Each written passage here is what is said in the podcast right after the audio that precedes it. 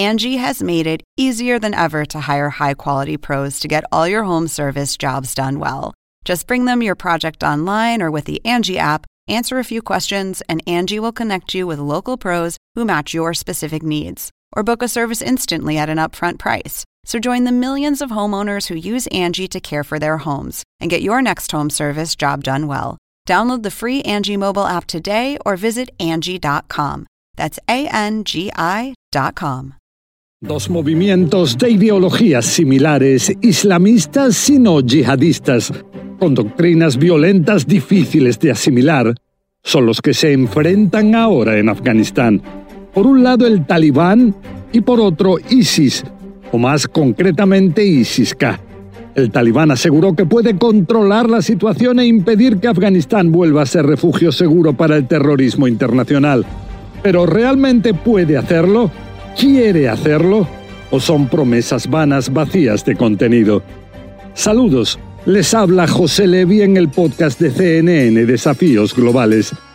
Las liberaciones masivas de las cárceles efectuadas por el propio talibán a miles de extremistas o terroristas en las últimas semanas en las que se hizo con el control de Afganistán han llevado a una situación de seguridad a veces caótica.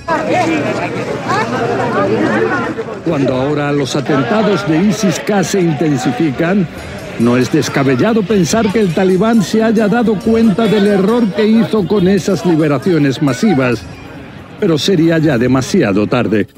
El caso más evidente ha sido el atentado estremecedor del 26 de agosto en el aeropuerto de Kabul,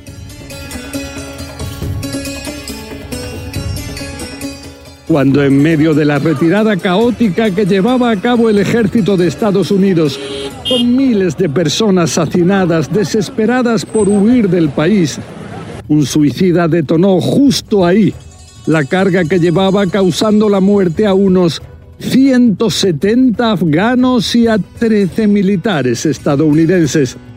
Ahora fuentes en Estados Unidos revelaron a CNN que tan solo 11 días antes, el terrorista suicida responsable de ese horror, Abdelrahman el-Logri, fue liberado por el talibán de la cárcel de Bagram, precisamente donde con anterioridad estaba situada la principal base militar de Estados Unidos en Afganistán. Real possibility uh, in the not too distant future, 6, 12, 18, 24, 36 months, that kind of time frame, for reconstitution of Al Qaeda or ISIS. Un entonces eufórico talibán que se hacía con el control de Afganistán liberó a miles de extremistas y no terroristas de grupos como el propio talibán, Al-Qaeda o ISIS-K, cuando ISIS-K fue el grupo terrorista que se responsabilizó después de la acción en el aeropuerto. We still believe there are credible threats.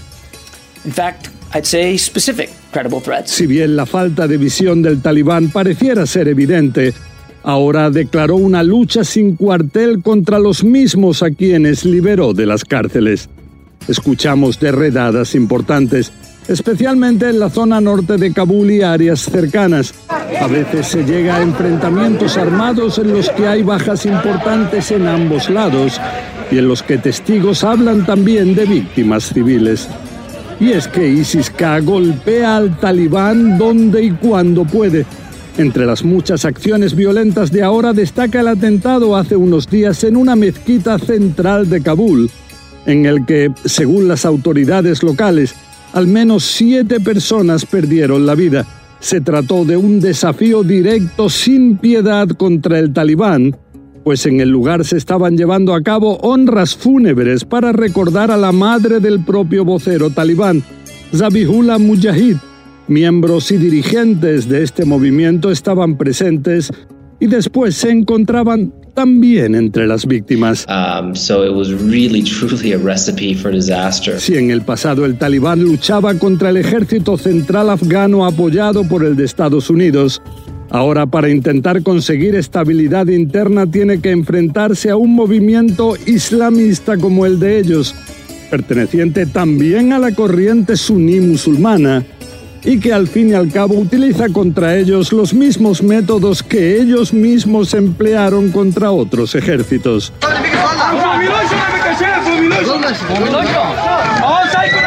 Pero, ¿Por qué el talibán e ISIS-K se transformaron en enemigos acérrimos? La verdad es que aunque las ideologías sean similares, ISIS pareciera ser aún más extremista que el talibán, a quienes califica de apóstatas. No solo que ISIS-K siempre se opuso a cualquier tipo de negociación o coordinación con Estados Unidos, como habría realizado el talibán, sino que está a favor de una interpretación aún más rígida de la Sharia, la ley islámica, interpretación claramente rechazada por la gran mayoría del mundo religioso musulmán, que teme que estas organizaciones extremistas intenten secuestrar su fe.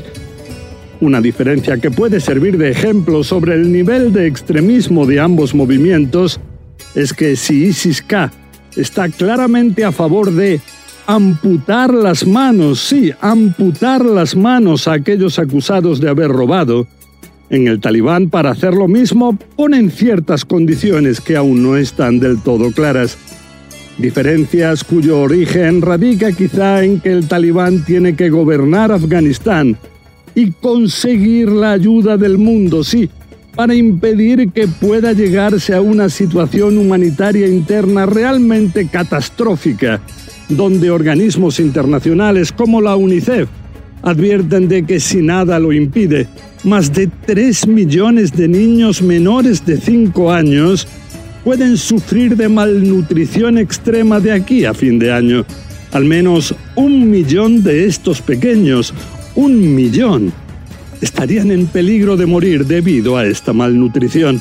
Realmente estremecedor. There were successes, but overall there were a lot of failures. Y si bien el nuevo régimen talibán de este autoproclamado Emirato Islámico asegura querer buenas relaciones con el mundo, la desconfianza es enorme.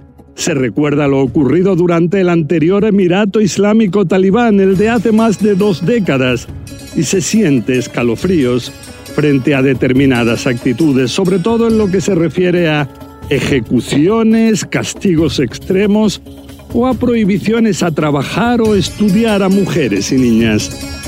A la vez es de destacar que la lucha sin cuartel ahora contra ISIS-K contrasta con la falta de actividades aparentes del talibán contra el otro gran movimiento yihadista, Al-Qaeda, cuyos miembros también fueron liberados de las cárceles en agosto y con quienes aparentemente el talibán tendría más afinidad y cercanía.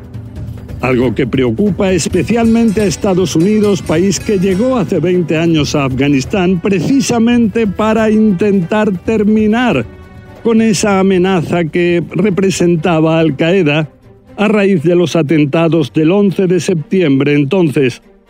Ahora en el ejército estadounidense reconocen que existe el peligro de que en Afganistán puedan resurgir organizaciones como Al Qaeda o ISIS que vuelvan a amenazar al mundo y aseguran que actuarán para impedirlo.